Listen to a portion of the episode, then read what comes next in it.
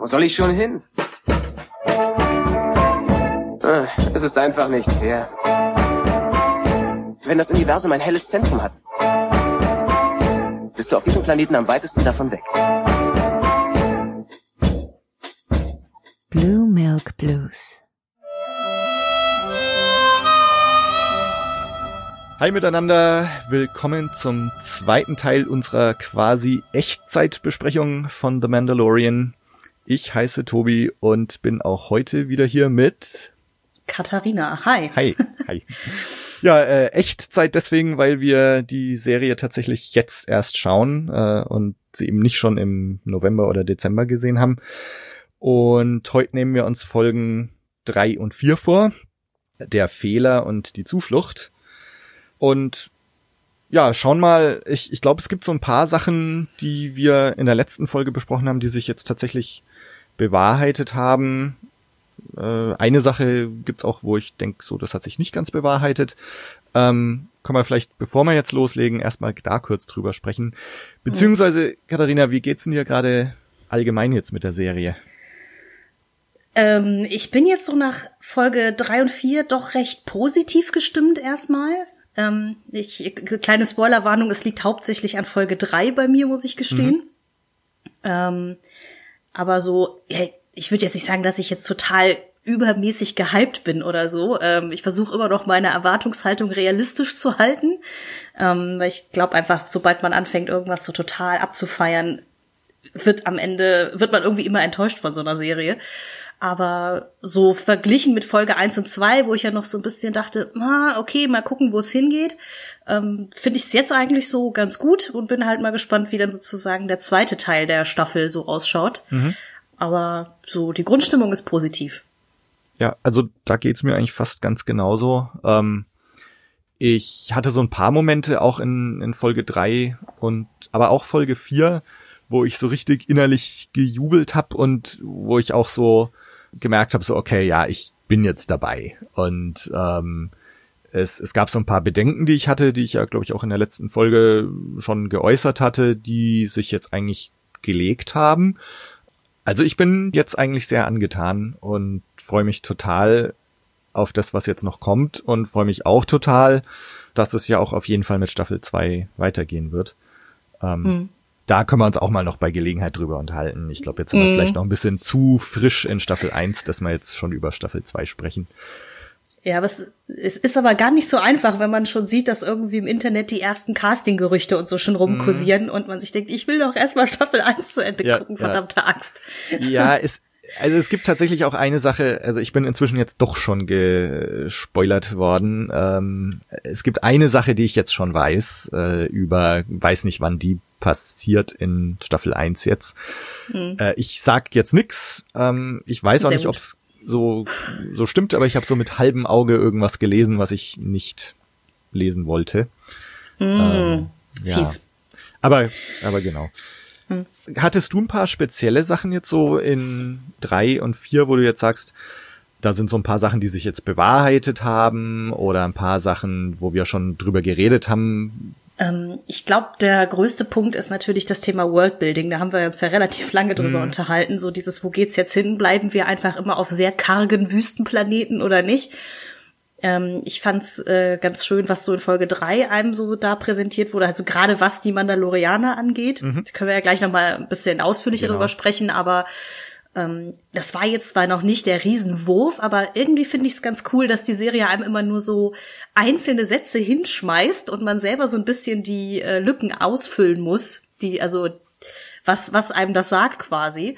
Und ähm, das war auch der Moment, wo ich dann so ein bisschen auch mehr an Bord war, sozusagen bei der Serie. Dieses so, ah, ah, Hintergrundgeschichte, mehr davon bitte. Ja, ja.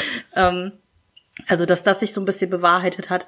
Und ähm, generell war jetzt Folge, ich fand Folge drei und vier gut, aber da war jetzt an, an Handlung, also wenn man das betrachtet, nichts dabei, wo ich nicht dachte, das habe ich so überhaupt nicht kommen sehen. Also es war schon ziemlich das, was ich erwartet habe, Ja. nach dem, was wir in Folge eins und zwei besprochen hatten.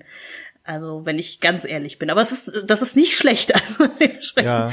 Das möchte ich einmal klarstellen. Genau, ich, du, du hattest ja, also wir hatten ja kurz drüber gesprochen, ne, äh, dass Folge 3 jetzt der Fehler heißt, was das wohl sein könnte. Ähm, und du hast es ja im Grunde schon gesagt. Ne? Also du hattest jetzt zwar, glaube ich, gesagt, dass er dann Baby Yoda nicht abgibt, ähm, aber gut, dass er es abgibt und dann wiederholt, äh, ist ja so fast das Gleiche, ne? genau. Ja, es, es läuft auf selber hinaus sozusagen. Ja, genau.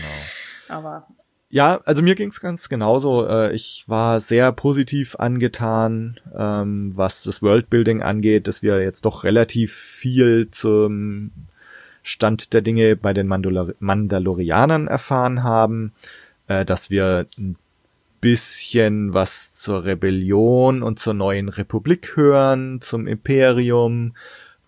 Also das, das fand ich super und habe auch das Gefühl, dass wir da auch in Zukunft immer mehr noch äh, gefüttert kriegen.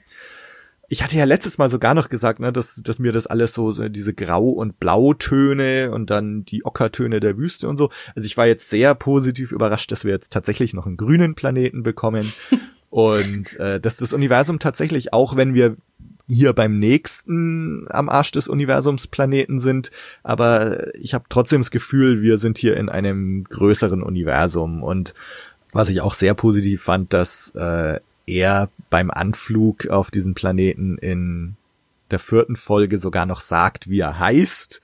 Das ist wieder so meinem Ordnungssinn sehr zurecht, äh, sehr zu entgegengekommen. entgegengekommen. ähm, und ja, also ich, ich habe wirklich das Gefühl gehabt, dass so in in vielerlei Hinsicht äh, Folge drei und vier jetzt so wirklich meine Hoffnungen erfüllt haben. Und äh, was sich für mich auch nicht so bewahrheitet hat, ist, ich glaube zumindest, dass ich es gesagt habe in, in der letzten Folge, dass mir Staffel, äh, Folge eins und zwei so ähm, vorkam, als wäre das ein langer Film, den sie jetzt in so ein paar Happen geschnitten hätten. Den Eindruck habe ich jetzt auch nicht mehr. Also es wirkt jetzt tatsächlich mehr wie eine Serie mit in sich abgeschlossenen Mini-Handlungselementen. Ähm, also ich finde jetzt, das Erzählen gefällt mir jetzt auch besser in Folge drei und vier. Ja, ich habe hinterher auch gedacht, ähm, ich meine, das habe ich letzte Woche nämlich irgendwie erzählt, dass ich das Gefühl hatte, Folge eins und zwei waren so ein bisschen die Exposition. So dieses einmal kurz erklären, wer sind hier so die Hauptmenschen irgendwie, die oder äh, Aliens, die in der Gegend rumspringen. Ähm, einmal alle Gesichter kennenlernen und danach geht's irgendwie weiter. Und das ist zum Beispiel etwas, das sich gefühlt für mich so ein bisschen bewahrheitet hat. Ja. Also ich habe das Gefühl, dass so, wenn man halt Folge eins, zwei und drei am Stück nimmt, dass das so mehr oder weniger ein Handlungsstrang ist und dann ab da ist dann das Sprungbrett zu den restlichen Episoden. Zumindest fühlt es sich für mich gerade so an. Ja. Und ähm, ja, dieses Episodenhafte können wir vielleicht auch später nochmal drüber sprechen. Ich weiß es nicht, aber ähm, mir fiel einfach nur beim Gucken auf, ähm, dass gerade neue Serien ja selten noch nach diesem Geschichte der Woche Prinzip funktionieren, sondern oft ja immer, keine Ahnung, wahrscheinlich hat er irgendwie Game of Thrones da den Maßstab gesetzt und auf einmal dachten alle, wir müssen das jetzt auch machen, diese durchgängige Erzählweise zu haben mit einer großen Handlung. Aber ich muss sagen, mich stört's bei äh, Mandalorian eigentlich überhaupt nicht. Ich finde es sogar fast so ein bisschen heimelig, ehrlich gesagt, weil früher ja alle Serien so funktionierten. Und ähm, ich auch tatsächlich zwischendurch, nicht, dass die Parallelen mega krass sind, aber dass ich so ein bisschen an Firefly zum Beispiel denken Okay. musste, so, so vom, vom, vom Vibe her, ne? weil es halt auch ja dieses Wildwest-Sci-Fi-Thema halt irgendwie aufgreift. Und auch da ähm, in den Folgen gerne mal so dieses, okay, wir haben Auftrag X und dann machen wir, sind wir jetzt hier und da, ne? Und dann gibt es diese eine Mini-Handlung, die dann durcherzählt wird. Daran hat's mich so ein bisschen erinnert und ja, es war so ein bisschen ja heimelig einfach. Also ich bin da, das ist auch wieder ein, ein Ding, wo ich sehr gespannt bin, wie es wie es da jetzt so weitergeht. Also ob das tatsächlich auch dabei bleibt, dass so äh, jede Folge so das Abenteuer der Woche ist. Ähm, es, es bietet sich ja im Grunde gerade an, so die Situation, ne, dass er jetzt da so ein bisschen auf der Flucht ist und immer mal wieder auf irgendwelchen Planeten landet, da ein Abenteuer erlebt und dann merkt, okay, er muss wieder weiter. Das, also wir können ja nachher noch mal kurz drüber reden, auch ähm, was wir jetzt so für Folge 5 und 6 erwarten. Ähm, Und mir geht's gerade so, dass ich das eigentlich noch relativ schlecht einschätzen kann, ähm, so gerade was so die die größere Handlung angeht. Äh, aber ich finde es gerade eigentlich auch recht angenehm. Mhm. Dann gehen wir damit doch mal direkt jetzt zu Folge drei und vier und reden mal drüber. Folge drei fand ich sehr geil. Also deswegen, also ich habe diese Folge sehr genossen. Ja, auf jeden Fall. Ich glaube, die ganze Szene überhaupt, wenn er in die, äh, ist es eine Enklave, Gruft, keine Ahnung, wo die sich da ja aufhalten, zurückkehrt und mit dem ganzen Beskar-Stahl und so und äh, dann seine neue Rüstung bekommt, über die wir auch gleich noch unbedingt reden müssen. Ja. Ähm, das fand ich schon ziemlich cool. Also auch alleine, ich glaube, diese Szene dauert ja gefühlt zwei Minuten oder so. Und die Leute sagen alle sehr wenig. Und mhm. trotzdem passiert irgendwie was zwischen diesen Figuren. Das fand ich unfassbar faszinierend. Also die sind alle in voller Rüstung, du hast keinerlei Mimik von irgendeinem dieser mhm. Mandalorianer, aber ähm, durch ihre Verhaltensweisen und die zwei, drei Sätze, die sie sagen, weißt du sofort, wer wie mit wem irgendwie, ähm, also wie die zueinander stehen ja, irgendwie. Ja. Und das fand ich schon ziemlich cool gemacht. Ähm, Gut, abgesehen davon, dass ich ja, wie gesagt, in Folge drei schon geahnt habe, dass der Fehler, nachdem die Folge benannt ist, irgendwie was mit dem Baby Yoda zu tun hat und er den irgendwie, wie gesagt, entweder halt er gar nicht erst abgibt oder ihn dann halt äh, rettet hinterher. Ähm, das hat mich nicht mal so gestört, dass ich das eigentlich schon wusste, dass das die Handlung ist, wenn ich ehrlich bin. Es war dann so, man genießt dann halt, wie es passiert. Ja, genau.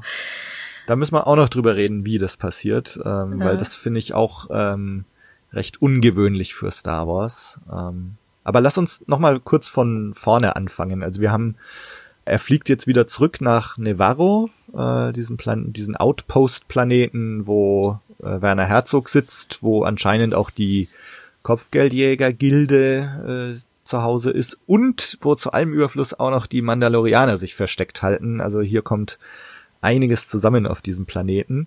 Mhm. Und wir bekommen wieder, du hast auch beim letzten Mal schon erwähnt, eine schöne Star Wars äh, Planeten-Anflugsszene. ja. ähm, und wir bekommen auch ein bisschen mehr Action jetzt von Baby Yoda, der anscheinend, ähm, ich habe mir jetzt auch nicht so informiert, aber es scheint eine Puppe zu sein, ne? Also nicht irgendwie computeranimiert. Mhm. Ähm, und also sehr herzig nach wie vor und äh, ich finde es irgendwie auch sehr cool gelöst, wie er sich bewegt und hm. Es ist schon stellenweise echt gruselig, wie, ähm, wie, ja, das lebensnah kann man ja nicht sagen, weil es ja kein Mensch ist, aber ähm, ich, ich weiß gar nicht, ob ich es nicht schon fast zu süß finde, das Teil. Mhm. so, ähm, ich meine, Folge 4 ist das ja sogar tatsächlich irgendwie relevant für die Story, aber es ist ja. so, meine Güte, also derjenige, der sich das ausgedacht hat, zu sagen, wir machen einen Baby Yoda und wir machen ihn so niedlich wie nur irgend ah. möglich, ähm, der äh, hat sich eine Medaille verdient, weil das, also, das ist kaum auszuhalten, wie süß das Teil ist. ja, nee, das stimmt, das stimmt. Und dann macht er noch so herzige Sachen und ach ja. Ja, ich glaube, das ist das am Anfang von Folge drei, wo er irgendwie beim Mando auf dem Schoß sitzt und irgend oder neben ihm sitzt und irgendwelche Knöpfchen andrückt ja, ja, genau, und so weiter das ist und so. Diese Anflugsszene, ja. Es ist, äh, ich, ich fand's echt putzig. Ja. Ach so, nee, oder beziehungsweise Nee, das ist, äh, das ist die Anflugsszene auf diesen Planeten Sorgan im, im vierten, wo er ihm noch so zeigt, dann, na, er drückt da die Knöpfe und dann nimmt er ihn auf den Schoß und sagt, hey, wir fliegen jetzt zu diesem Planeten, da ist nicht viel ah, los und so. Ja, okay, dann genau, habe ich das, das jetzt miteinander verwechselt, ja. weil ich glaube, es gibt tatsächlich in beiden Folgen sehen wir mal einmal seine ähm, Razor Crest, wie man dann ja endlich erfährt, genau.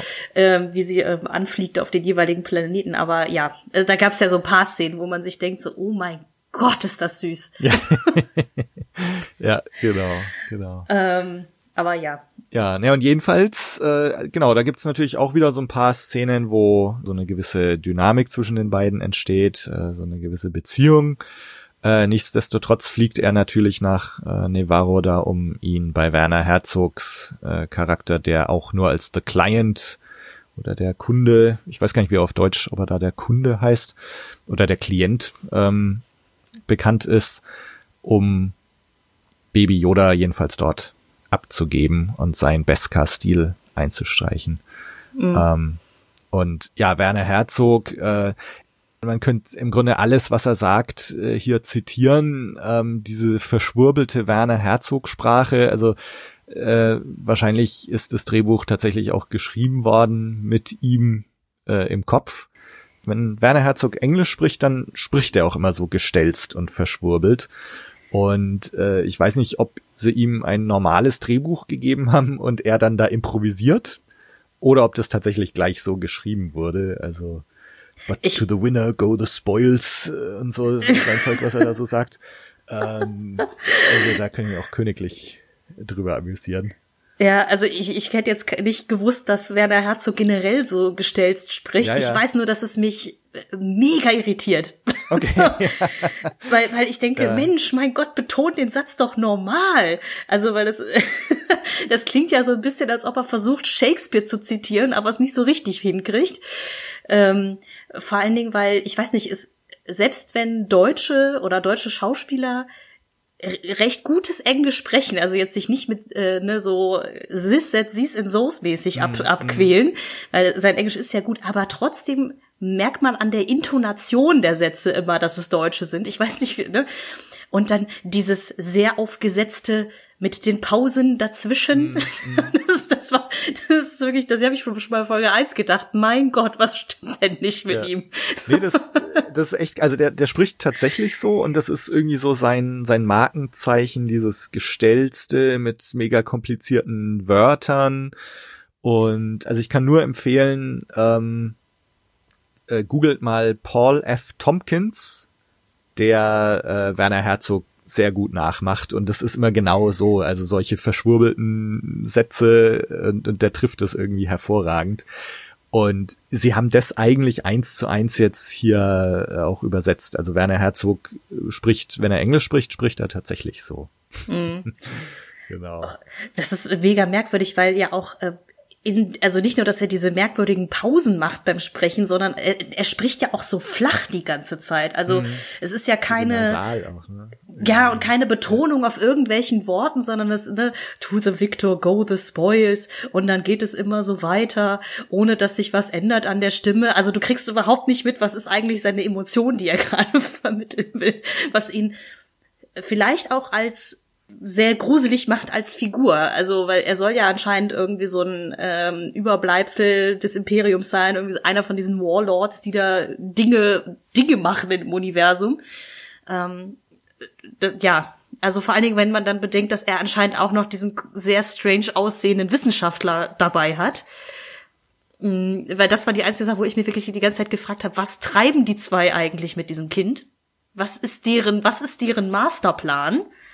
Ähm, was man ja am Ende von Folge 3 auch noch nicht weiß, aber ähm, ja, Werner Herzog und seine Art zu sprechen. Äh ja, also ich denk mal, man kann, weil du jetzt gerade äh, das Thema, was treiben die da eigentlich, ähm, also irgendwelche wissenschaftlichen Tests sollen sollen das ja vermutlich sein. Ne? Und ähm, es haben jetzt Leute auch, auch so viel sei vielleicht jetzt gesagt, ähm, es haben sehr findige Leute da erkannt, dass irgendein Abzeichen auf der, auf dem Outfit von Dr. Pershing irgendwie aufs Klonen hinweist. Ähm, also vielleicht steckt das tatsächlich dahinter, keine Ahnung. Ähm, auf jeden Fall gut, jetzt äh, am Ende von Folge 3 und Folge 4 ähm, sind Baby Yoda und Mandalorian ja anderweitig unterwegs, weg von diesem Planeten. Aber ich denke, man kann davon ausgehen, dass dieses Thema und Werner Herzogs Charakter uns schon vor Ende der Staffel nochmal begegnen werden. Mhm. Würde ich mich jetzt mal festlegen. Ja. Also mal sehen. Und ich denke auch da, bisher war es ja immer so, wenn wir gesagt haben, ja, mal schauen, ob es da noch mehr Infos gibt und dann haben wir sie auch gleich bekommen. Also deswegen denke ich mal, werden wir da schon auch noch ein bisschen was äh, bekommen. Ja, es ist ja sozusagen eigentlich dann der rote Faden, der sich da, wenn es einen gibt, durch diese Serie jetzt durchzieht, ne, dass ähm, ja. äh, Werner Herzog den Baby Yoda haben will und die zwei quasi jetzt dauerhaft vor ihm und seinen sehr schäbig aussehenden Sturmtruppen oh, ja. und äh, und irgendwelchen Kopfgeldjägern auf der Flucht sind. Genau. Und es es ja. gibt ja auch noch eine Szene. Ähm, hast du den Trailer dir damals angeschaut für die Serie? Ich habe ihn gesehen, aber ich habe ihn, muss ich gestehen, bis auf zwei, drei Bilder, die sich mir eingeprägt mhm. haben, nicht mehr richtig im Kopf. also ähm, das wäre jetzt vielleicht eine kleine Spoilerwarnung für die, die diesen Trailer noch nicht angeschaut haben. Dann überspringt jetzt mal die nächsten 20, 30 Sekunden. Ähm, genau, das allererste Bild, was in diesem Trailer zu sehen war, sind doch diese aufgespießten Stormtrooper-Helme. Ah, ja, stimmt. Und ähm, das haben wir ja bisher jetzt noch nicht gesehen. Und, und deswegen denke ich auch, also in irgendeiner Form werden wir nochmal auf diesen Planeten zurückkehren. Und es stellt sich jetzt halt die Frage, also sind das tatsächlich die Helme, die da dann, also ich weiß nicht, ob da noch Köpfe drin sind, ja, das wäre vielleicht ein bisschen zu brutal fürs Star Wars Universum. Ähm, vielleicht sind es auch nur die Helme, ne, aber zumindest mal sieht man diese Helme auf diesen Stangen, was ja hindeutet, dass jetzt da irgendjemand äh, vielleicht die, ich meine, jetzt hat ja der Mandalorianer auch einige Stormtrooper da umgenietet. Ähm, dass da zumindest irgendjemand die jetzt so da als Warnung oder was noch aufgestellt hat und dass wir also in irgendeiner Szene da nochmal zurückkehren werden. Mhm. Mal sehen. Ja. Genau, die nächste Szene wäre ja dann eigentlich schon direkt in der Enklave der Mandalorianer, wo er ja dann mit seiner Bounty sozusagen genau. sich hin verdrückt. Mhm. Ähm, die ich ja, wie gesagt, ziemlich cool fand, aber Ja. Ich weiß nicht, wie waren denn deine, deine Gefühle dazu? Weil wir haben schon ein bisschen über das Thema Worldbuilding gesprochen, mhm. aber weiß nicht, ob du da vielleicht noch was hinzuaddieren möchtest. Also ich find's, ich fand das auch super. Du hattest ja jetzt schon gesagt, ne, das Coole irgendwie alle nur mit Helm und trotzdem kriegst du irgendwie mit, was da so los ist. Äh, und wir bekommen halt ähm, auch wieder in so ein paar Nebensätzen auf einmal öffnet sich so eine ganze Welt. Ne? Also wir hören irgendwas von The Great Purge, dass da also irgendwie das Imperium anscheinend die Mandalorianer wohl so halb ausgelöscht haben muss, äh, dass die sich jetzt da in dieses Versteck zurückgezogen haben, dass nur noch einer jeweils rausgeht, also nie alle auf einmal, dass sie irgendwie gleichzeitig Jäger und Beute sind, äh, kann man sich jetzt schon vorstellen, dann werden die alle ihre Outfits da aus Beskar-Stil haben und äh, jetzt Grief Karga, also der Kopfgeldjäger-Boss, der hatte ja drei solche Beskar-Stil-Dinger da in seiner Tasche und hat gesagt, ich bin reich. Hm. Äh, dann müssen diese Mandalorianer-Rüstungen ja mordsmäßig viel wert sein. Und da kann man sich dann vorstellen, warum dann Leute auch auf Mandalorianer Jagd machen, äh, hm. nämlich um diese Rüstung da äh, zu bekommen. Ja, und dann haben wir natürlich noch hier dieses This is the Way, äh, was ich auch sehr geil finde. Ähm, ja, aber es ist, es ist so, es ist so bescheuert, ne? Sie sagen halt diesen einen Satz und du weißt sofort, sie haben halt irgendwie so eine Art Ehrenkodex, um genau. den es geht, ne? Ja. Also, ähm, wo ich schon dachte, das ist schon ganz clever gemacht. Sie sollten es vielleicht nicht übertreiben in der Serie mit diesen sich repetitiv, diesen repetitiven Sätzen, wie auch mit dem I have spoken in Folge 1 und 2. Aber ja, der Satz, this is the way.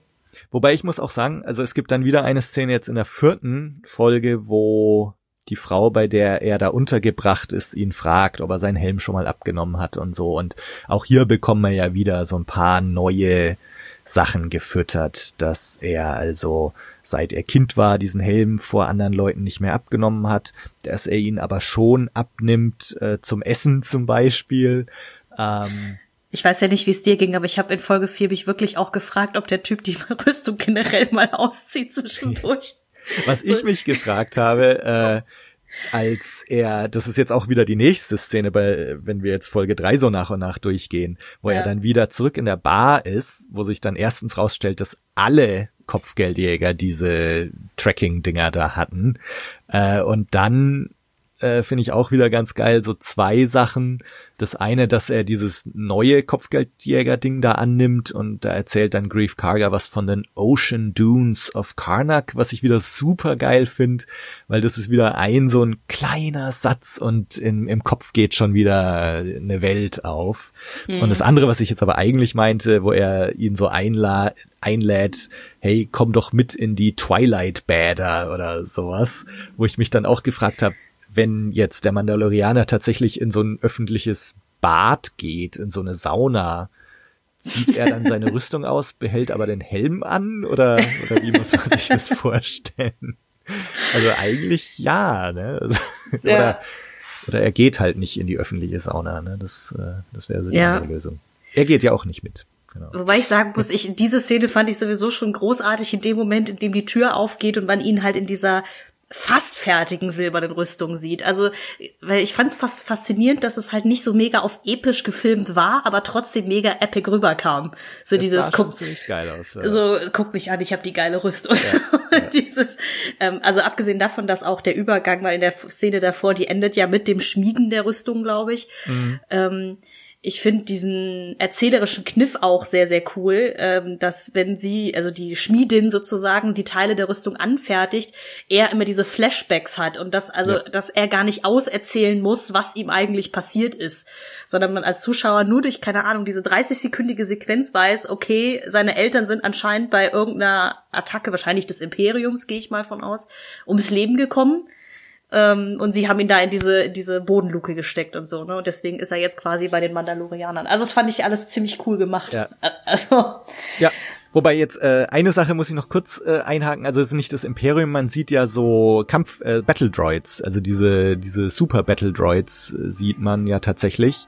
Also das heißt, diese Szene äh, wird wahrscheinlich noch während der Klonkriege irgendwie spielen.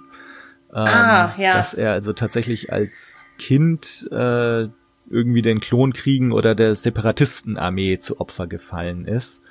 Ähm, Ach, ja, stimmt, siehst du mal, das habe ich schon wieder voll verdrängt. Mh, genau, nee, man sieht diese Super Battle Droids da äh, vor dieser Luke.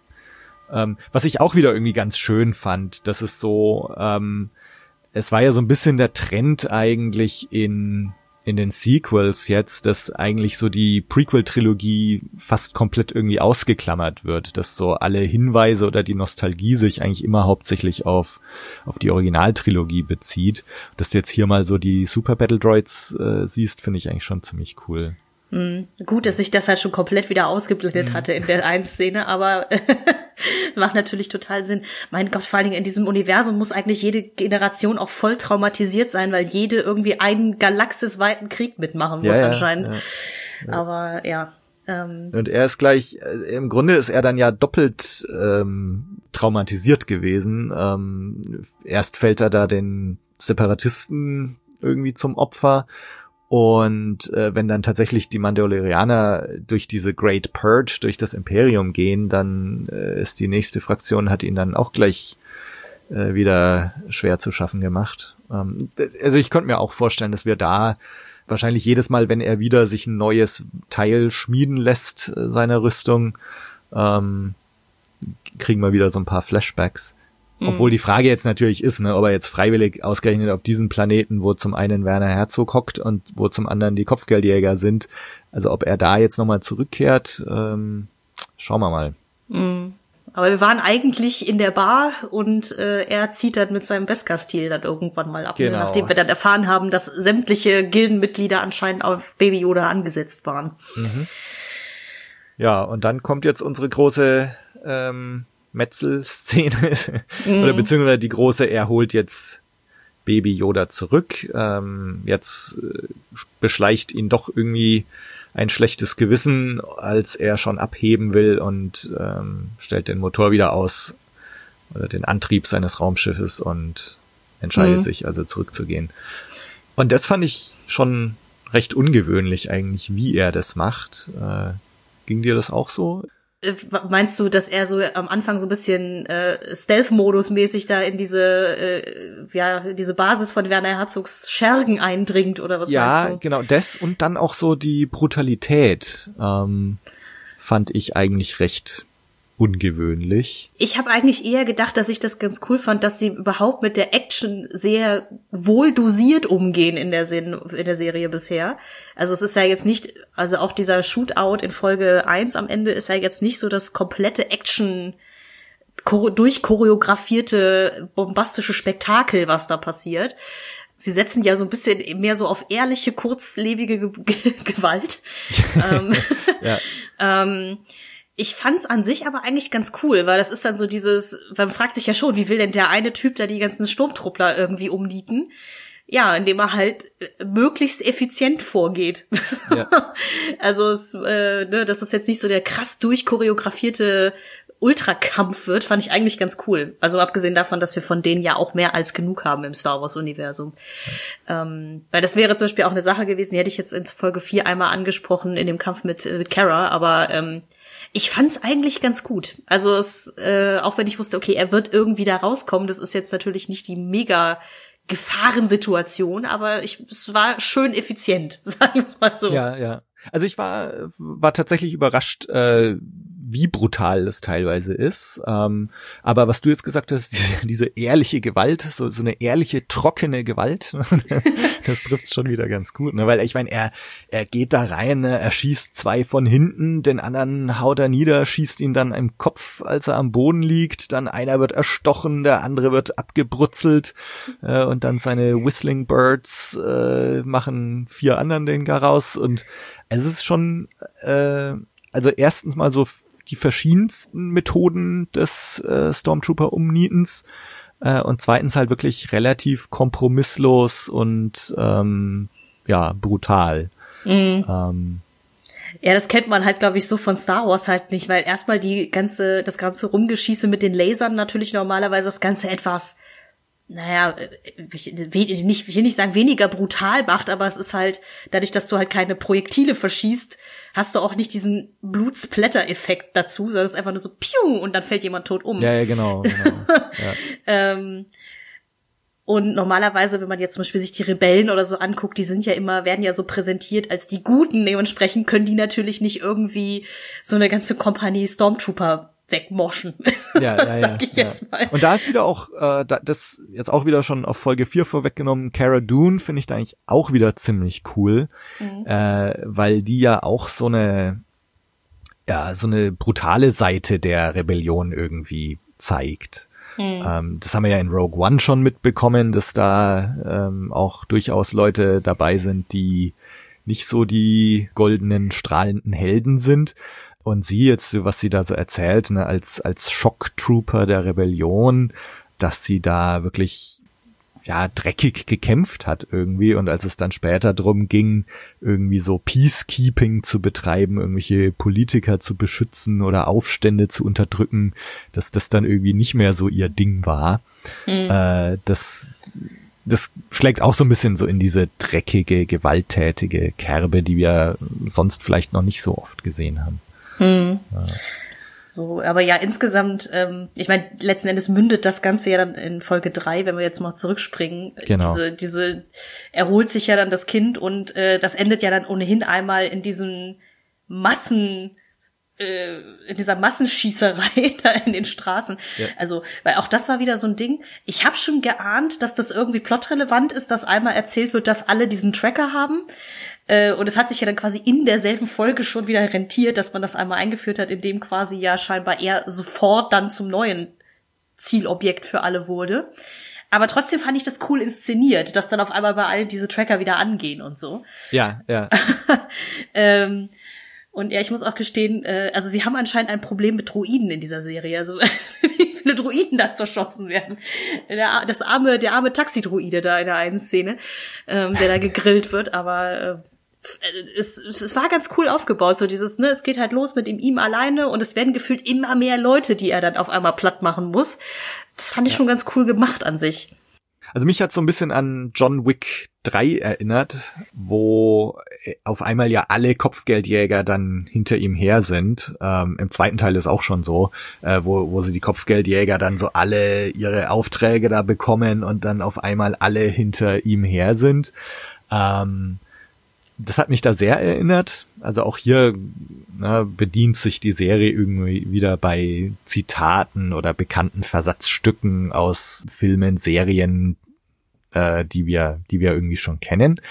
Ähm, ich habe das erst auch gar nicht so gecheckt. Äh, ich habe jetzt noch ein zweites Mal angeschaut und ich glaube gar nicht, dass diese Tracking-Dinger auf ihn umgeswitcht sind, sondern nachdem Baby Yoda jetzt halt wieder draußen ist, ähm, dass die sich jetzt halt wieder aktivieren und mit Baby Yoda irgendwie zu tun haben. Dass aber halt alle wissen, okay, er, der Mandalorianer, hat Baby Yoda bei sich. Mhm. Ähm, trotzdem irgendwie eine coole Szene, dass da auf einmal diese ganzen Dinger da losgehen und du schon weißt, oh Mann, wie kommt da aus der Nummer jetzt wieder raus? Mhm. Ähm, genau, und dann dieser Showdown hat auch wieder so ein bisschen äh, diesen Western-Stadt-Showdown-Charakter, den wir in Folge 1 schon besprochen hatten.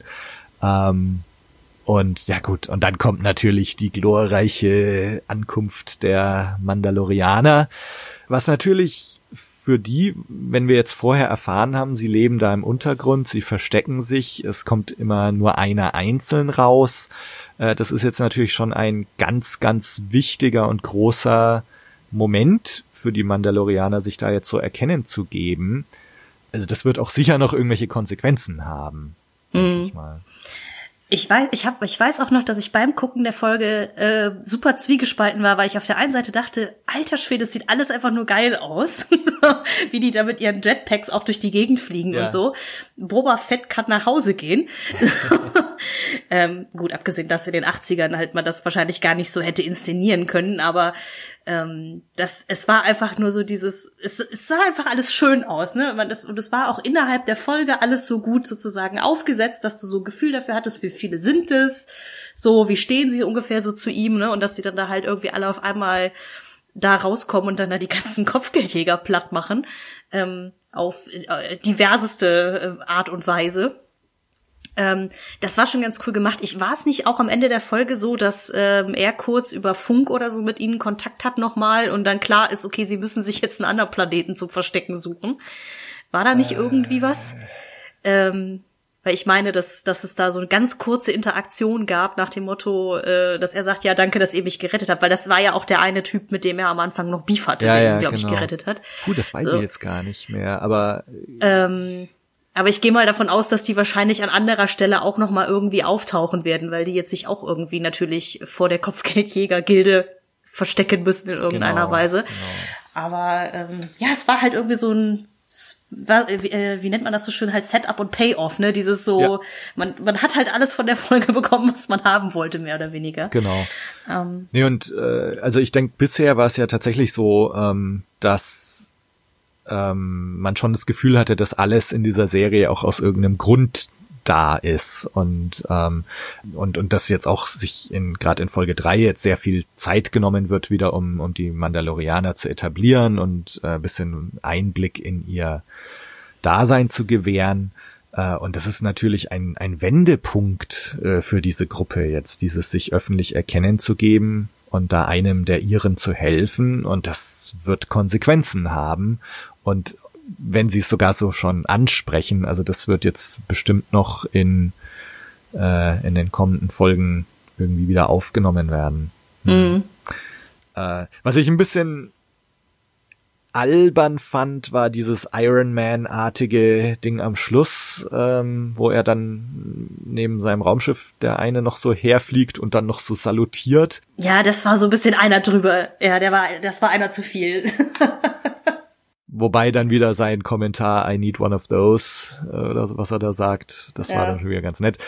Genau, aber ja, also so, äh, für mich war das jetzt Folge drei. Ähm, jetzt hat die Serie irgendwie bisschen Geschwindigkeit aufgenommen, hat das Ganze ein bisschen größer gemacht, ähm, hat jetzt Sachen in Bewegung gesetzt, die sicher uns für den Rest der Serie irgendwie begleiten werden also für mich ist jetzt eigentlich mit Folge drei ist diese Serie angekommen und, und ich bin dabei. Hm. Das stimmt. Ja, wie gesagt, mal gucken, ob sie das Tempo dann beibehalten. Aber ja, es war so nach Folge eins und zwei hat mir quasi Folge drei auch eigentlich alles präsentiert, was ich mir so ein bisschen erhofft habe, obwohl ich an sich eigentlich schon geahnt habe, was so die Haupthandlung ist. Aber mhm. ähm, ja, wie es halt dargestellt ist und wie gesagt, dieses was, was ich meinte mit der Zwiegespaltenheit am Ende, wenn sich die Mandalorianer zu erkennen geben, ist so, das war so dieses, es sieht alles geil aus, aber ich weiß nicht, ob es nicht schon ein bisschen, bisschen zu drüber ist wieder, ne? Also dieses, ähm, das wäre vielleicht der Moment, wo ich dachte so, okay, äh, das war vielleicht ein bisschen Fanservice, äh. Aber es hat mich nicht wirklich gestört, wenn ich ehrlich bin. Also da war dann doch eher dieses, ach ja, ich find's halt irgendwie doch ganz cool. Ja, irgendwie ja. hat dann überwogen. Ja. Und das war auch in, tatsächlich in Folge 4 so, wenn wir denn über die jetzt äh, auch noch sprechen möchten. Genau. Was natürlich noch ganz interessant ist, diese zwei Folgen, Folge drei und vier, ähm, sind die ersten Star Wars Dinger, also mal, mal abgesehen vielleicht von irgendwelchen, ich weiß gar nicht, wie, wie das bei ähm, Clone Wars und Rebels und so gehalten würde, ob es da auch Regisseure gibt für die einzelnen Folgen. Das wüsste ich jetzt gar nicht, aber also zumindest sind es hier die ersten zwei Frauen, die als Star Wars Regisseure aufgetreten sind, nämlich Deborah Chow in Folge 3 und jetzt Bryce Dallas Howard, also Ron Howards Tochter in Folge 4. Äh, sollte man zumindest auch mal noch erwähnen, dass das hm. hier jetzt gerade der Fall ist bei diesen zwei Folgen. Ich muss gestehen, ich habe gedacht, Bryce wäre ein Männervorname. nee, Bryce Dallas Howard, das ist äh, hier, also wir kennen sie aus äh, The Village. Da ist sie die Hauptfigur. Und in ist, Jurassic ist World ist sie jetzt dabei als da die, die Hauptrepräsentantin der, der Parks. Ach so, oh Gott. Äh, ja. okay, das, ich wusste nicht, wie die Schauspielerin heißt in Jurassic World. Dementsprechend war ja. das so, okay. Genau, das ist ähm, Bryce Dallas Howard und äh, die äh, Zuflucht Folge 4 äh, ist, ist ihre Folge. Ah, okay. Okay, ich habe mich gerade mal wieder als, äh, als Noob geoutet, nehme ich mal also dieses nicht gut vorrecherchiert für die Folge. Ähm, aber gut. Aber gut zu wissen. Ähm, mhm. Also, äh, jetzt nicht, dass ich sage, okay, jetzt es müssen auf jeden Fall äh, mehr Frauen drin sein, aber ich finde es cool, dass sie das äh, einfach auch mal machen. Also äh, ja, überhaupt ja. Äh, sich da mal ein bisschen äh, freier zu machen. Und ehrlich gesagt, ich finde trotzdem, dass die Folgen, auch wenn sie jede einen einzelnen anderen Regisseur haben, alle trotzdem noch ganz gut aus einem Guss wirken. Vielleicht liegt's halt an John Favreau, aber ähm, man weiß es noch nicht. Und, und ich weiß noch nicht, ob bei Clone Wars und so ist nicht doch tatsächlich, also Dave Filoni ist, glaube ich, so ein bisschen der, der, die, die Hand, die alles so anleitet, aber ob der nicht äh, auch einzelne Regisseure pro Folge hatte, das weiß ich gerade nicht. Hm, naja, weiß ich auch nicht. Aber also das ist zum Beispiel auch so ein Ding, da können wir uns auch nochmal am Ende drüber unterhalten, ob es jetzt tatsächlich dann irgendwie so der Fall war, dass man irgendwie schon sehen kann in diesen einzelnen Folgen, dass die durchaus verschiedene Handschriften getragen haben. Äh, Im Moment könnte ich das noch nicht so sagen. Mhm. Also vielleicht merkt man es dann im Endeffekt, ähm, was so ruhigere Szenen angeht oder so, ne, dass verschiedene Regisseure einfach da auf verschiedene Zwischentöne geachtet haben oder so. Äh, mal sehen. Mhm. Was ich auch noch ganz interessant finde, bevor wir jetzt dann einsteigen in Folge 4, ist, ich habe gelesen, dass äh, Pedro Pascal hier nicht in der Rüstung steckt in Folge 4, weil er irgendwie anderweitig eingebunden war und dass hier zwei Stuntmänner die Rolle übernommen haben. Und äh, dann Pedro Pascal wahrscheinlich im Nachhinein halt äh, die, die Stimme eingesprochen hat oder so dann hat er, glaube ich, sehr, sehr gute Stunt-Doubles. Weil ich hätte es jetzt, äh, also alleine an der Performance, hätte ich es nicht festmachen können, dass das jemand anderes war. Nee, oder, oder wir müssen einfach sagen, naja, vielleicht schafft Pedro Pascal einfach auch durch seine Stimme äh, das im Grunde, das, also vielleicht muss man das auch revidieren, ne, dass die Rüstung einfach so cool ausschaut, dass da jeder Depp äh, drin stecken könnte und es schaut trotzdem noch cool aus. Ja. ja. Das kann natürlich auch sein. ähm, ich meine, gut, letzten Endes ist ja sein Charakter auch so angelegt, dass er ja jetzt nicht der Ausbund an Emotionen ist. Ja. das, das macht es natürlich wahrscheinlich ein bisschen einfacher. Aber äh, interessant. Also ich hätte es zumindest nicht gemerkt. Ich habe das jetzt auch äh, heute früh noch gelesen. Ähm, ich hätte jetzt nicht gemerkt, irgendwie so, ja, komisch, der bewegt sich jetzt aber anders oder der bewegt sich jetzt aber untypisch. Ähm, also mm. mir wäre es nicht aufgefallen. Ja, das stimmt. Ja. ja mh, mm, dann. Folge 4. Genau, Folge 4. äh, also wir haben jetzt meinen grünen Planeten. Ne? Ich habe mich sehr gefreut. Endlich ein bisschen Farbe. Genau. Und, und also auch hier wieder, ne, es, es geht ja hier los mit dieser äh, Unterwasserszene, wo du diese Shrimps da äh, rumschwimmen siehst. Ähm, und ich finde das ganz toll irgendwie. Das ist so so einfach, aber es wird, äh, wenn sie das dann so aus dem Wasser fischen und du siehst, wie abgefahren blau diese Dinger sind und dann hast du noch diesen Droiden, der da auch so durchs Wasser stapft. Und du hast mit so ganz einfachen Mitteln irgendwie das geschafft, da Atmosphäre zu schaffen und irgendwie sowas schon auch bisschen abgefahrenes. Also es wirkt jetzt nicht so, als wären sie jetzt hier irgendwie im Hinterhof äh, von irgendeinem Studio, hätten sie sich jetzt da dieses Dörfle aufgebaut. Gut, so war es wahrscheinlich. Mhm. Aber sie haben es irgendwie geschafft, so ein paar Akzente zu setzen, die das Ganze schon irgendwie noch Star Warsig dann machen. Das mhm. fand ich sehr geil. Ja, vor allen Dingen aber auch durch die Farbgebung und so. Es war halt alles so sehr ultra idyllisch. Ne? Ich meine, die Folge heißt ja nicht umsonst die Zuflucht. Ähm, aber ähm, ja, es war schon ganz cool gemacht und auch, also überhaupt auch mit den Fröschen und äh, wie die Leute auch mit den nicht wahrscheinlich, also den nicht echten, sondern CGI-Elementen interagiert haben und so. Das hat trotz allem ganz gut funktioniert. Und was ich halt extrem cool fand, das ist ja eher auch dann wieder plotrelevant, ist halt auch dieser Kontrast dann direkt in der Anfangsszene, wenn dann diese Raider angreifen. Also überhaupt dieses zwischen diesem sehr organischen, die Häuser sind alle irgend aus so einer Art Holz-Bambus-Kram irgendwie, ja. ne? So ähm, sieht ja alles so sehr, ja, ähm, wenig Sci-Fi-mäßig aus, bis auf so mhm. zwei, drei Elemente. Und dann hast du halt diese Raider, die irgendwie so in der fetten Panzerung dann da irgendwie ankommen und alles wegbomben. Das ist so ein ganz netter Kontrast auch, ne? Also, den sie da irgendwie, also so visuell implementiert haben. Das fand ich ganz cool. Es hat mich so ein bisschen auch an die Ewok-Filme erinnert oder den, den zweiten, also Kampf um Endor, wo ja auch so die recht idyllisch lebenden Ewoks dann da von, von, ich weiß jetzt nicht mehr, wie sie heißen, aber auch so von so monströsen Bösewichten dann angegriffen werden mhm. ähm, und wo auch so das Idyll irgendwie so gestört wird. Also da ähm, von Mace und Sindel heißen ja die zwei Kinder, Mace und die Eltern werden ja beide getötet von diesen Angreifern und dann ist nur noch Sindel und die Evox übrig. Und so, das hat mich so ein bisschen daran erinnert, so dieses Idyll, was von irgendwelchen Monstern äh, gestört wird. Mhm. Ähm, und später so dieses Natur gegen Technik oder Natur gegen Angreifer oder so, also Naturvolk, äh, sagen wir mal so, ähm, so dieser Ewok gegen das Imperium Kampf äh, wird da schon auch so ein bisschen zitiert. Nicht zuletzt natürlich auch durch den ATST. Hm.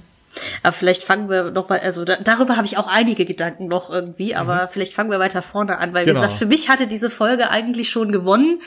In dem Moment, in dem er mit Baby Yoda da auf dem Planeten landet, in diese ich nenne es mal Bar geht oder dieses diese diese ja äh, Restaurant oder was auch immer und dann da die Suppe für den Kleinen bestellt, was auch schon wieder ultra niedlich war. Ja. Aber ähm, ja, wie gesagt, äh, Kara als Figur einfach auch mal dann etabliert wird und wie gesagt, diese ganze Idee des Shock Troopers finde ich schon mal mega gut. Ja. Ähm, also das klar, dass die Rebellen eben nicht nur aus Luke Skywalkers bestanden, sondern es halt auch einfach diese Brawler-Typen geben mussten, die genau. einfach mal aufräumen irgendwo. Mal abgesehen davon, dass ich finde, dass die Darstellerin, also man sieht ja, dass es halt auch ihr Körper ist, ne? also die ist ja halt auch einfach mal krass muskulös, die Frau. Ja. Also deswegen war auch der ganze Kampf von den beiden, die sie, den sie sich da hinter der Hütte quasi liefern, extrem cool anzusehen. Also es, es sah so aus, als ob es wirklich weh tut. also vor allem, wenn sie ihm auch auf, mit der bloßen Hand auf diesen Helm einzimmert. Ich habe gedacht, dass die sich nicht die Hand bricht dabei. ja. ja genau, diese eine Szene, wo sie so draufhaut von oben und er dann so in die Horizont, so, so horizontal runterfällt. Ja, ähm, also das, das, das hatte schon so eine ich kann es nicht anders beschreiben als so eine gewisse Physik einfach, ne? Dieses, mhm. so wie die zwei da aufeinandertreffen. Das ist eben nicht dieser schön durchchoreografierte Kampf, sondern es ist einfach so zwei äh, Schlägertypen eigentlich, die sich da mal richtig ordentlich ja äh, auf die Fresse hauen, wenn man mal ganz ehrlich ist. Ähm, äh, und sie macht halt, finde ich, äh, auch neben ihm eine extrem gute Figur. Ja. So. Und äh, keine Ahnung, so als die zwei, also die zwei Figuren an sich haben auch eine ganz coole Connection, so finde ich direkt von Anfang an. Ne? Also es ist so, man, man, es ist jetzt nicht unglaubwürdig, dass die irgendwie gut miteinander auskommen, finde ich. Ja.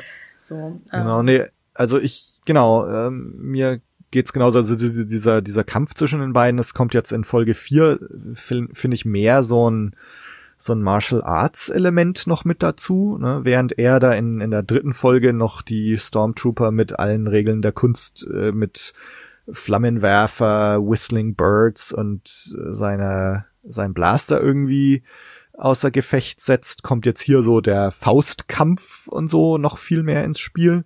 Ähm, und genau, ich meine, sie sie ist natürlich auch ein Schrank vor dem Herrn ja, und ähm, also sie ist ihm da durchaus ebenbürtig ähm, und äh, und genau und und so du du hast dann noch so die die Chemie zwischen den beiden, also auch diese Szene, ne, wo sie dann dem Dorf, den Dorfbewohnern irgendwie sagen, so, ihr müsst jetzt hier wegziehen, äh, wie sie dann noch sagt, also das hättest du jetzt nicht schlechter sagen können und so, das schon auch, also das irgendwie, das funktioniert schon zwischen den beiden und also ich hoffe sehr, dass wir sie da nochmal äh, zu sehen bekommen. Ja, das hoffe ich auch tatsächlich, weil also ich finde es auch sehr erfrischend, dass man eben halt auch ähm, nicht, also nicht nur, dass es halt an sich, dass sie eine Frau ist, weil ich habe eh gedacht, so, es könnten jetzt auch ein paar Frauen mal vorkommen in der Serie oder mehr, sagen wir mal so. Mhm. Ähm, ich find's cool, dass wenn man dann eine, eine äh, Kämpferin hat, dass man eben nicht wieder diesen, die Black Widows dieser Welt hat, weißt du, so eine Scarlett Johansson im ultra engen äh, Overall sozusagen, die irgendwie da akrobatisch um eine Figur herumtänzelt beim Kämpfen, sondern dass man sagt, nee, wir nehmen jetzt eine, die auch wirklich so aussieht, als ob sie dich einmal umnieten könnte. Genau, also es ist wieder so eine trockene, ehrliche Gewalt schon wieder. Ja, ja, dieses so, wir nehmen jetzt einfach auch mal eine Frau, die aussieht, als wäre sie Profiboxerin, so, was ja. an sich viel mehr Sinn macht, als wenn du halt eine zierliche äh, Frau hast, die dann irgendwie um den Mando herumgetänzelt wäre oder so in seiner ja, dicken ja, genau. Rüstung. Ja. Also das fand ich eine ganz coole Entscheidung, sie halt irgendwie zu nehmen. Abgesehen davon, dass man ja mit ähm, Omira heißt sie ja, glaube ich, die aus dem Dorf sozusagen eine von den Einwohnerinnen, die ja sozusagen auch das, das bisschen das der Gegenpol war, ne? So dieses so ich bin etwas, die so sehr äh, feminin äh, äh, anmutende Dorfbewohnerin. Genau. Also das war schon, das war schon eine ganz coole Entscheidung, finde ich. Und ja, wie gesagt, ich also ich hoffe extrem, dass die Kara noch mal wiederkommt, weil ich sie ziemlich ziemlich cool fand. Ja. ja. Äh, was natürlich auch geil ist, du hattest jetzt Baby Yoda angesprochen, also man muss natürlich noch hier seine Suppenschlürf-Szene erwähnen als, mhm. als echten Lacher, wie die zwei sich dann bekämpfen und er steht dann äh, mit seiner Suppe da und schaut sich das Ganze an. das ist schon sehr geil. Nee, vor allem auch ähm, dann das Ende, dieses so, sie zeigen noch mit den Blastern aufeinander, ja. dieses so, want any soup? Ja, genau. dieses alles klar. Ja. Ähm, und genauso gefeiert habe ich auch die Szene, als ähm, er zu ihm sagt so, bleib hier, nichts berühren, und dann geht er und die Klappe geht so runter und dann siehst du ihn so Baby Yoda neben ihm stehen Mhm. Äh, Wäre auch sehr geil. Und er so, ah, what the hell. Nebenbei bemerkt, what the hell, ähm, könnte man sich jetzt wieder drüber streiten. Ne? Ähm, Han Solo hat ja schon in Imperium schlägt zurück. Wir sehen uns in der Hölle wieder. Mhm. Also es, es, gibt anscheinend den Begriff der Hölle im Star Wars Universum. Äh, und das hat jetzt The Mandalorian nochmal bestätigt. Also ja. er sagt zweimal sogar What the hell oder Why the hell not oder irgendwas. Ich weiß nicht mehr, was das zweite war, aber.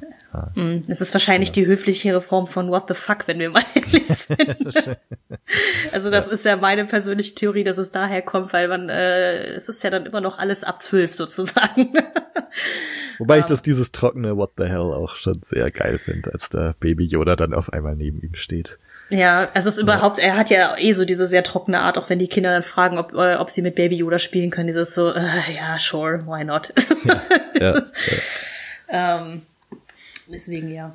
Ah. Ja, was gibt's sonst noch so? Also wir haben, gut, dann geht das natürlich alles so vor sich jetzt in diesem Dorf, ne, läuft auf diesen Kampf raus. Wir haben auch wieder so eine recht wir, bekannte Versatzstücke, dass da irgendwelche erfahrenen Kämpfer die unerfahrenen Dorfbewohner trainieren und dass es dann zu so einem Stand-off kommt, wo die Dorfbewohner irgendwie ihre neuen, neu gelernten Skills anwenden können.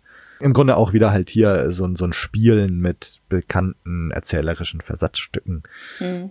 Was ich in der Folge irgendwie noch ganz schön fand, sind aber auch wieder eben so diese Zwischentöne. Also du hast jetzt Omira da schon erwähnt, die ja auch so eine emotionale Bindung zum Mandalorianer aufbaut und wir auch hier wieder durch ihre Gespräche irgendwie mehr lernen über ihn, dass er seinen Helm schon auch abnimmt. Wir sehen ihn auch, äh, dass er ihn abnimmt, also ohne, dass man ihn sieht.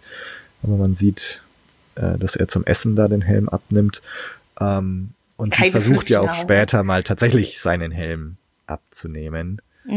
Ich glaube, das fand ich eine der bittersten, bittersten Sätze, wenn er dann irgendwie sagt, von wegen, äh, wenn du ihn einmal abnimmst vor jemand anderem, kannst du ihn nie wieder anlegen. Also Ja. das quasi, äh, dass in dem Moment, in dem äh, er quasi au äh, den, den Helm abnehmen würde, er aufhört, ein Mandalorianer zu sein, das macht das Ganze so unfassbar endgültig. Ja. Ähm, weil ich hatte, glaube ich, ja letzte Woche gesagt, dieses, ähm, wenn sie das jemals machen in der Sendung, in der Serie, Ah. dass er den Helm abnimmt, dann muss das halt wirklich schon so wahrscheinlich der Endpunkt dann Ja, sein mit ja. dem Satz, ne?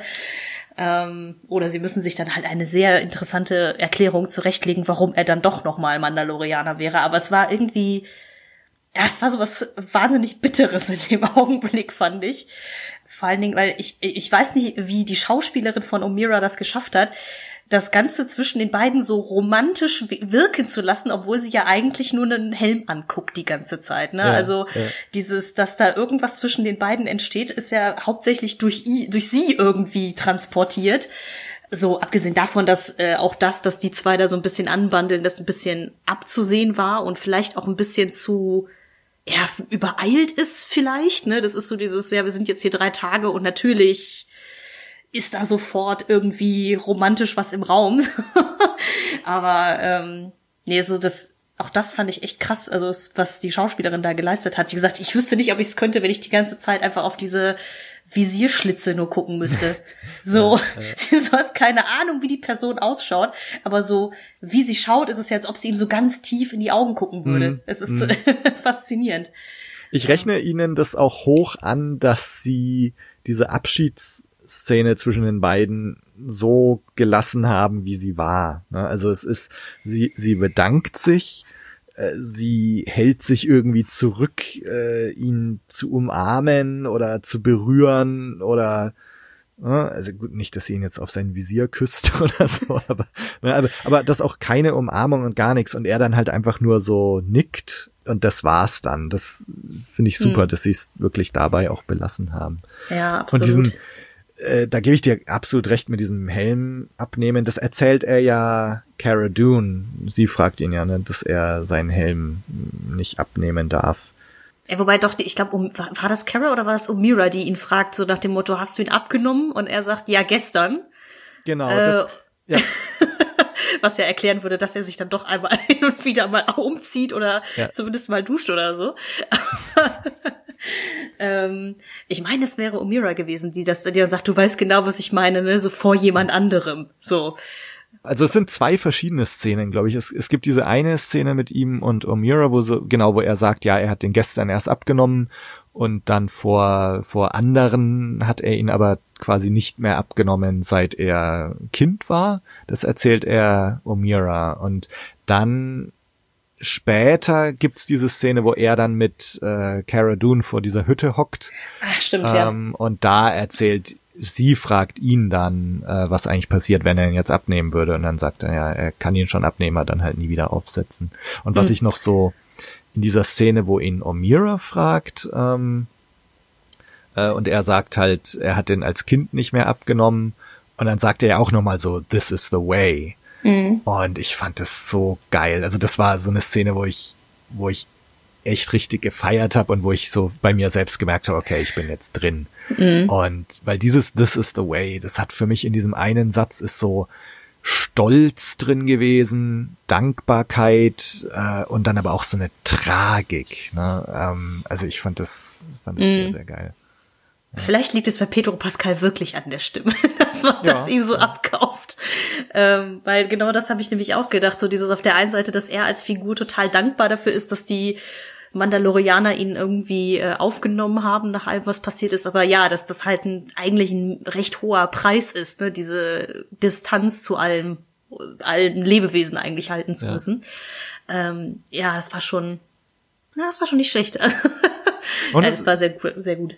Und wie du gesagt hast, ne, dieses Helm abnehmen, also ich glaube auch nicht, dass das jetzt irgendwie einfach so passiert. Also ähm, das wäre vielleicht tatsächlich so der Schlusspunkt für diese Serie, dass er dann irgendwann sagt, okay, ähm, jetzt äh, ja, jetzt ist Schluss mit dem Mandalorianer-Dasein, aber ähm, da muss schon noch einiges geschehen, glaube ich, weil letztendlich ist er auch sehr, sehr dankbar äh, dafür, dass er da so aufgenommen wurde und dass er da eine neue Heimat bekommen hat. Und äh, da jetzt einfach so den Helm abzunehmen, äh, und, und nicht mehr zurückkehren zu können, das äh, macht er, glaube ich, nicht einfach so. Und ähm, ja, ob das jetzt O'Mara ist, äh, die, ne, die er seit paar Tagen, also letztendlich, ich glaube, sie sagen irgendwann so vor ein paar Wochen äh, haben wir hier, genau da sagt er wieder Hölle. Er sagt, we raised hell a couple of weeks ago oder so. Ne? Ähm, also sind sie da schon so ein paar Wochen in diesem Dorf. Aber ob diese paar Wochen mit Omira jetzt reichen, dass er sagt, okay, also das ist jetzt seine große Liebe und äh, er möchte jetzt hier bleiben und, und zack, Helm ab und das war's mit seinem Mandalorianer-Dasein, weiß ich nicht. Ja, ich frage mich auch gerade, ob nicht irgendwie Leute, die die ganze Staffel schon kennen, jetzt nicht irgendwie lachenderweise zuhören, so, aha, wenn ihr wüsstet. Aber äh, ich, äh, an sich stimme ich dir da total zu. Also das, ähm, es es hat dann sowas von, ich gehe dann jetzt in Rente, wenn er dann den Helm abnimmt. Ne? Genau, Das genau. dauert dann wahrscheinlich noch ein bisschen. Und damit ist dann ja im Grunde auch äh, klar, dass dann eigentlich die Serie als Mandalorianer mit cooler Rüstung und so dann eigentlich aufhören müsste. Ne? Ähm, Oder Ich die mein, gut, das Mandalor ist- Sorry. ich, ich wollte nur sagen, ich, ich weiß jetzt nicht, ob das, ähm, das wäre vielleicht an die Hörer auch eine Frage, wenn ihr das wisst, äh, schreibt uns, äh, ob das bei den Mandalorianern schon immer so streng war mit diesem Helm nicht abnehmen. Also, äh, ich meine hier, du hast glaube ich letztes Mal erwähnt schon, ne, Django Fett, äh, der ist ja immer munter ohne Hel Helm rumgelaufen in Attack of the Clones. Ähm, also ist es eine neue Sache jetzt mit den Mandalorianern, dass die den Helm nicht abnehmen dürfen? Ja, das habe ich mich tatsächlich auch gefragt, weil das, was ich auch aus äh, The Clone Wars, aus der Serie noch weiß, ähm, da gibt es ja, ja, wie heißt sie denn nochmal? Es ist, ist nicht Sandrine, aber so ähnlich. Also die Gouverneurin, Senatorin, irgendwas. Also die, die quasi die Regier Regentin von Mandalore, von dem Planeten, hat ja auch keinen Helm auf. Ähm, so wie ungefähr, glaube ich, die meisten dort. Und da sind quasi das, was wir als optisch mit den Mandalorianern verbinden. Ähm, das ist, glaube ich, die heißen The Death Watch oder so in Ja. der in der Serie. Ähm, da ist das ja nur so eine Fraktion. Ähm, und nicht, dass alle Mandalorianer auf Mandalore äh, mit Rüstungen rumlaufen. Also muss es da ja tatsächlich irgendeine eine Änderung gegeben haben. Vermutlich, ich, also, ne, was ist halt wieder dieses, man argumentiert sich das so hin. Ich Ja. gehe mal von aus, dass es was mit dieser, mit dieser Säuberung zu tun hatte, mit diesem Purge, der da irgendwie stattgefunden hat, aber ähm, ja, mal gucken, wo sie da auf lange Sicht mit denen hinwollen, weil, wie gesagt, jetzt sind die anderen ja auch irgendwie untergetaucht und wahrscheinlich auf der Suche nach einer neuen Bleibe. Wer weiß, ob sich nicht irgendwann da äh, wieder was ändert. Mal gucken. Ja, ja, Aber ja, mal sehen. wenn, wie gesagt, wenn wenn irgendeiner äh, da so äh, firm ist, was das Lore angeht, was bei den Mandalorianern, ja bitte einmal einen Kommentar da lassen. Ich würde es auch gerne Genau. wissen. Ja, ja. Ähm, also ich habe jetzt eigentlich fast schon so ähm, alles gesagt, was ich zu sagen hatte. Du hattest vorhin gesagt, zu dem ATST hattest du noch was? Ähm, ja, es sind ein bisschen zwei Sachen. Also weil äh, an sich, ähm, weil du eben auch meintest, dass diese ganze Situation mit diesen idyllischen Dorfbewohnern und so und mit den Raidern, dass das so ein bisschen ähm, das Thema, also die Schlacht von Endor so thematisch wieder aufgreift.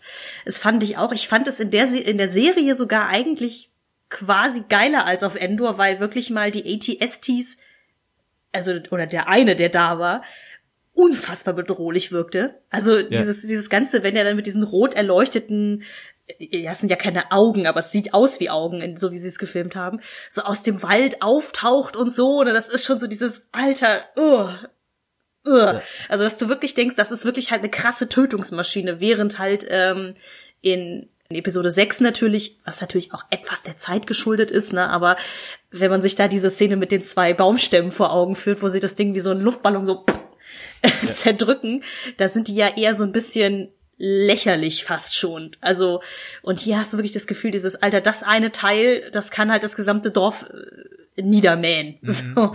Und dass es halt auch jetzt nicht mal eben so äh, gemacht ist, das kaputt zu schießen. So. Ja, ja.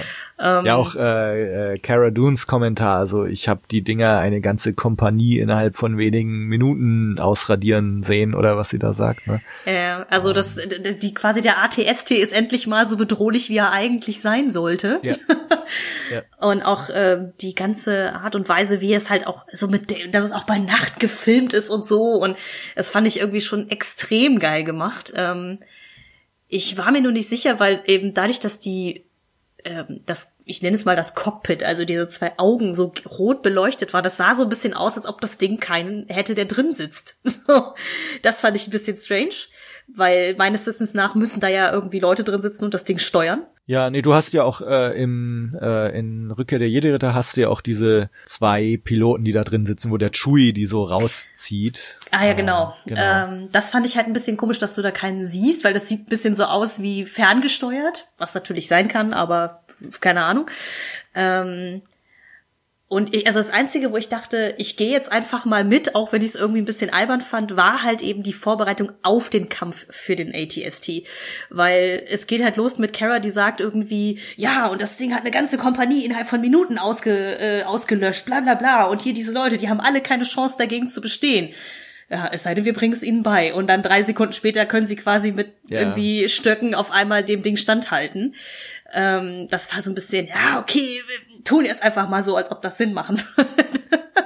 Ja, das stimmt. Das auch auch wie schnell das dann geht. Ne? Da erst sagen so, ihr müsst hier wegziehen ja. und dann so, ach ja, nee, oder wir trainieren euch. Äh, Ja, ja. so, ja, ich meine, die Serie hat einfach da an der Stelle keine Zeit, um da jetzt irgendwie drei Folgen lang äh, rumzuerzählen, warum sie sich denn entscheiden, denen dann doch zu helfen und warum die dann doch in der Lage sind, sich zu verteidigen und so. Deswegen war das dann so, ja, okay, ne, ne Suspension of Disbelief, das passt schon. Aber das war schon etwas, ähm, ja, das fand ich ein bisschen so eine Hauruck-Aktion an der Stelle. Das war so etwas merkwürdig. Äh, ne, weil, wie gesagt, die zwei, klar, hier Kara und, und Mando äh, löschen da ja schon alleine ganz gut ein paar Leute aus, aber ähm, das war dann so, okay, das war vielleicht ein bisschen arg schnell. Und ich fand auch diesen Zeitsprung etwas merkwürdig, wenn ich ganz ehrlich bin. Andere Geschichte, aber nee. Ähm, der ATST mega cool an sich gemacht, aber der Kampf an sich war so ein bisschen, dass ich dachte, na, also so wie ihr es eigentlich eingeführt habt, ist es etwas unrealistisch, dass das Dorf gewinnt, aber egal. Ja, ja. so, ähm, so, weil auch ähm, diese Idee, dass er dann in einen Teich reinlaufen soll und so, ähm, ja, an sich macht das natürlich Sinn, das Ding zu versenken in irgendeiner Weise. Aber ich habe schon gedacht, hat das Ding keine Sensoren an Bord? Dass es dann am Ende trotzdem in den Teich reinläuft? Also, äh, das war dann so, man hat sich darauf verlassen, dass entweder die Piloten von dem Ding wahnsinnig dumm sind oder es ist halt wirklich quasi ferngesteuert über eine KI oder irgendwie so ein Kram und deswegen äh, läuft es dann doch in den Teich hinein oder so, ne? Aber ähm, Also ich denke schon, dass da Piloten drin saßen, weil sie schießt ja dann tatsächlich irgendwann in diese Luke rein mit dem Gewehr vom Mandalorianer. Man sieht da zwar, glaube ich, keins von diesen Monstern, aber ich glaube, es ist halt irgendwie suggeriert, dass sie da jetzt mit dieser krassen Waffe vom Mandalorianer da äh, zumindest mal einen von den Piloten oder den einen Piloten jetzt gerade ausgeschaltet hat. Ähm, aber ja, das stimmt schon. Also diese, dieser ganze Kampf ist so ein bisschen, das ist dann irgendwie letztendlich doch zu leicht. Äh, und äh, es, es, es sind jetzt auch, glaube ich, kaum irgendwie Opfer auf Seiten der Dorfbewohner. Bei den Ewoks ist zumindest noch so, dass man so ein paar tote Ewoks sehen, die da beklagt werden von den anderen Ewoks. Ähm, mir ging's so, jetzt fällt mir doch noch eine Sache ein, wo, wo ich so ein bisschen gezögert habe. Diese Sache, dass ähm, als er mit Cara Dune seine erste Begegnung hat und dann den Planeten wieder verlassen will, weil dieser Planet ist schon besetzt, dann kommen ja diese zwei Dorfbewohner nach diesem Tagesmarsch da zu ihm und wollen ihn anheuern. ah ja, genau, das fand ich auch mega unlogisch. Die sagen dann ja gleich, äh, du bist doch Mandalorianer und so weiter und äh, irgendwie so, als ob sie das schon die ganze Zeit gewusst hätten. Äh, aber letztendlich, sie haben ja nur einmal kurz dieses Raumschiff da über ihre Lichtung fliegen sehen. Und das war's. Also das, die, nur diese Tatsache, dass sie das Raumschiff gesehen haben, ist die einzige Info, die sie eigentlich haben. Äh, und da machen sich zwei gleich auf, um ihn anzuheuern. Also das, das fand ich sehr, sehr strange. Ja, stimmt. Da, das weiß ich auch noch, dass ich dachte so, okay, woher wusstet ihr, dass er ein Mandalorianer ist und dass er auch, also da hätte ja jeder auf dem Raumschiff sitzen können. Ja, Also ja. zu wissen, dass dann auch noch einer drin sitzt, den du brauchen kannst, um diese Raider irgendwie platt zu machen. Und vor allen Dingen, weil das, wie gesagt, was ich ja eben schon meinte mit den Zeitsprung, ich finde die in der in der Serie, in dieser Folge jetzt fand ich den Umgang mit dem Ablauf von Zeit, also wie lange dauern Dinge, etwas verwirrend. Ähm, weil man den Eindruck hat, dass er quasi auf Kara trifft, dann geht er abends zu seinem Schiff zurück und dann sind aber die Dorfbewohner schon da. Also das heißt, die müssen ja quasi den ganzen Tag schon dahin geschippert sein auf ihrem Floß. Ja. Was dann wiederum die Frage aufruft, äh, also hat keiner mal vorher geguckt, wer er ist oder so? Also sind die wirklich einfach nur auf Teufel, also so auf gut Glück dann losgeschippert oder wie? Also es ist äh, etwas merkwürdig und halt dieser Zeitsprung dann von nach dem Kampf zu wir sitzen vor der Veranda, das hätte ja quasi am Tag drauf sein können eigentlich. Und dann sagt er, ja, wir haben ja vor ein paar Wochen hier das und das gemacht. Dieses, Ja. hä? Ja. Okay, und dann habt, hä? Okay, es ist jetzt irgendwie, ja. Okay, ich nehme das jetzt einfach so hin. so. ähm, ja, deswegen, weil das hätte jetzt, wäre jetzt eigentlich egal gewesen, ob sie jetzt schon drei Wochen da gewesen wären oder eben nicht. Also rein erzählerisch. Ja. Aber ich ja, muss sagen, stimmt. also insgesamt ist es schon noch so, dass ich sage, also diese Zeitsprünge, gut, ne, das muss man halt irgendwie so hinnehmen oder sich sagen, okay, na, dann waren die jetzt halt noch zwei, drei Wochen da und haben, wie heißt es, dieses Getränk, was sie da trinken, Spotchka, glaube ich. Spotchka, genau, das haben sie getrunken drei Wochen lang und haben ein bisschen Shrimps gefischt und äh, sich unterhalten und mit Baby Yoda gespielt und so. Ähm, ja, also das kann ich schon so hinnehmen und ähm, insgesamt geht's mir, glaube ich, schon noch so, dass ich jetzt hier sage, okay, Suspension of Disbelief fällt mir hier jetzt schon noch leichter als äh, bei manch anderen Dingen, die in Star Wars schon eingeführt wurden. Ja, ja, auf jeden Fall. Nee, es ist auch eher so, vielleicht ist es eine persönliche Präferenz. Ich bin jetzt nicht so der, vielleicht nicht so der Fan von diesen sehr abrupten Zeitsprüngen. Also vor allen Dingen, wenn du nicht das Gefühl hast, dass Zeit vergangen ist. Äh, Oder halt eben zu sagen, äh, dass auf einmal Sachen sofort innerhalb kürzester Zeit hintereinander weg äh, passieren, ohne dass es mal zwischendurch quasi einen Tag-Nacht-Wechsel oder sowas gab. Das ist ja das eher, was halt in der ähm, Sequel-Trilogie ja das Problem ist, dass anscheinend nie jemand mal Pause machen oder schlafen muss. Aber ähm, ja, da bin ich persönlich jetzt vielleicht nicht so der Fan von. Aber du hast recht, das ist jetzt so eine Sache, das, da kann man drüber hinwegsehen. Also ähm, letzten Endes funktioniert bei mir momentan bei dieser Serie ohnehin sehr viel über, es ist nicht originell, aber es sieht verdammt gut aus. Also finde ich es okay. Ja, ähm, dann lass uns doch vielleicht wie letztes Mal auch nochmal kurz einen Ausblick wagen. Hab jetzt mal nachgeschaut, also die nächsten zwei Folgen heißen Der Revolverheld und Der Gefangene. Da kann man jetzt, glaube ich, nicht so schön rum interpretieren wie an Der Fehler. Also der Revolverheld äh, gehe ich jetzt fast davon aus, dass er das ist. Ähm, also er wurde ja auch als Revolverheld in irgendeinem ganz frühen Text, äh, in, in so einem ganz frühen Pitch für die Serie ist er als Ganzlinger und Revolverheld bezeichnet worden. Ähm, deswegen gehe ich jetzt mal davon aus, dass es er. Außer er begegnet jetzt einem anderen Revolverheld. Das ist so das nächste Abenteuer. Das könnte natürlich auch sein. Anderer Das Planet, anderer Gegner. Ja. Ja, das ist eine gute Frage. Ne? Das kommt jetzt darauf an, wie sie mit äh, der Serie erzählerisch weitermachen wollen. Weil wenn man jetzt Zoll, Folge 4 zum Beispiel mal als, sage ich mal, Prototypen nimmt, wäre es jetzt nicht unwahrscheinlich, dass jetzt Folgen kommen, die eher so episodenhaft ist. Sie kommen irgendwo hin, sie treffen auf Leute, es passieren Dinge und am Ende fliegen sie wieder weg. So ja. ähm, dass jetzt, wenn man den Revolverheld nimmt oder so, dass es vielleicht äh, Folge ist, so, sie landen dann halt auch in irgendeiner an an so eine Outlaw-Town angelegte westernmäßige Stadt, wo es dann halt irgendwie den einen Typen geht, äh, gibt, also der ähnlich wie Kara oder halt Omira funktioniert, als die Person vor Ort so und äh, Mando und Baby Yoda stolpern so ein bisschen dann in diese Geschichte mit Ja. rein, Ja. weil das kann ich mir ganz gut vorstellen, dass das auch ein großer Teil der Story ist, dass er immer so er ist zwar der Protagonist der Serie, aber eigentlich ist er nicht der Protagonist der Folgen, weißt du, was ich meine? Mhm. ja, ja, Sondern ja. dass es eigentlich immer diese kleinen lokalen Konflikte gibt, in die er so aus Versehen reinstolpert. Mhm. Und dass vielleicht der Ganzlinger und halt der Gefangene ähm, Figuren sind einfach, auf die er trifft, könnte ich mir vorstellen. Stimmt, Aber ja. Ja. ähm, weil jetzt haben wir ja auch noch ein bisschen Zeit bis zum Ende der Staffel, also dementsprechend ähm, mal gucken. Also sie streuen ja seine, die, also die Haupthandlung für den, für den Mando ja so ein bisschen aus. Man hat ja jetzt am Ende von Folge 4 auch nur einmal kurz so einen Bounty Hunter gesehen, der ja irgendwie ihnen schon auf den Fersen ist und sie dazu gezwungen hat, zu fliehen. Ja. Weil ich habe mich auch schon gefragt, wenn sie das so weitermachen mit so der Planet der Woche mit irgendwie einem lokalen Problem und dann müssen sie wieder weg. Ähm, du musst dir ja dann bei jeder Folge am Ende immer neu ausdenken, warum müssen sie jetzt fliehen, ohne dass es repetitiv wird. ja, stimmt. Das, das wird, das wird spannend, glaube ich, äh, zu sehen. Also ich könnte mir jetzt auch vorstellen, dass sie höchstens noch zwei Folgen so machen.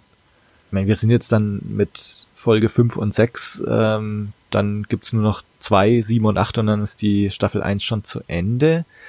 Also meine Vorhersage wäre jetzt, dass sie tatsächlich höchstens noch zwei Folgen so mit dem Planet of the Week und Conflict of the Week machen. Und dass es spätestens dann mit Folge sieben auf irgendeinen Showdown oder größeren Konflikt wieder rausläuft. Das wäre jetzt meine Vorhersage. Ja, das kann ich mir auch gut vorstellen. Also man weiß es nicht. Also ich finde ja eher den Titel der Gefangene halt ganz spannend, ne? Weil ich habe dann eher so dieses Bild im Kopf, ob dann nicht dann für doch, äh, für doch vielleicht einer der Kopfgeldjägerinnen und Jäger ihnen irgendwie doch auf den Fersen ist und sie gefangen nimmt oder wie auch immer, ne? Also dass da dann wieder irgendwie was passiert, weil das ja wirklich jetzt ein bisschen sehr arg äh, ja, wiederholend, wenn das wirklich immer so ist, Planet A, Planet B, Planet C und dann ne, einmal hinfliegen, sich vorstellen, äh, Problem lösen und wieder wegfliegen. Ja, ich bin auch so im Überlegen, ob es noch irgendwelche Schauspieler oder Charaktere gibt, äh, von denen wir wissen, dass die eigentlich noch auftauchen. Also, dass jetzt Gina Carano als Cara Dune irgendwann auftaucht, das wussten wir ja. Gut, es gibt halt noch Giancarlo Esposito, den wir im Trailer mal gesehen haben und der ja auch irgendwie einen ehemaligen imperialen Moff, glaube ich, spielen soll. Also der wird irgendwann noch auftauchen. Ansonsten fällt mir jetzt gerade im Moment spontan auch keine Figur ein, die wir irgendwie im Trailer schon gesehen haben, die noch auftauchen muss. Aber das wäre natürlich spannend, weil man weiß ja mittlerweile schon, dass es auf jeden Fall mehr als einen imperialen Warlord da draußen gibt Ja. irgendwie. Vielleicht äh, fahren die sich ja auch gegenseitig so ein bisschen in die, äh, nicht in die Bresche, sondern wie nennt man das nochmal, in die Parade. Man Genau, genau. In die Parade. Und- so, ähm, Und da wird dann wahrscheinlich doch auch wieder Baby Yoda eine Rolle spielen, warum die jetzt alle hinter ihm her sind. Das könnte ich mir vorstellen, dass, dass wir jetzt vielleicht noch ein, zwei Folgen haben, wo das noch nicht kommt, aber dieser, dieser imperiale Ex-Moff, äh, dass der dann vielleicht so in Folge 7 und 8 eine, eine größere Rolle spielt. Gut, ja, Es wird lassen wir uns spannend. mal überraschen. Ähm, schreibt uns ähm, mit Kommentaren, Fragen, äh, erzählt uns, seit wann die Mandos ihren Helm nicht abnehmen dürfen und sagt Hallo auf Facebook, Twitter, Webseite, hinterlasst uns Bewertungen auf iTunes, abonniert uns auf Spotify und ansonsten hören wir uns am Montag in zwei Wochen wieder. genau. Bis dann. Bis dahin. Ciao. Tschüss.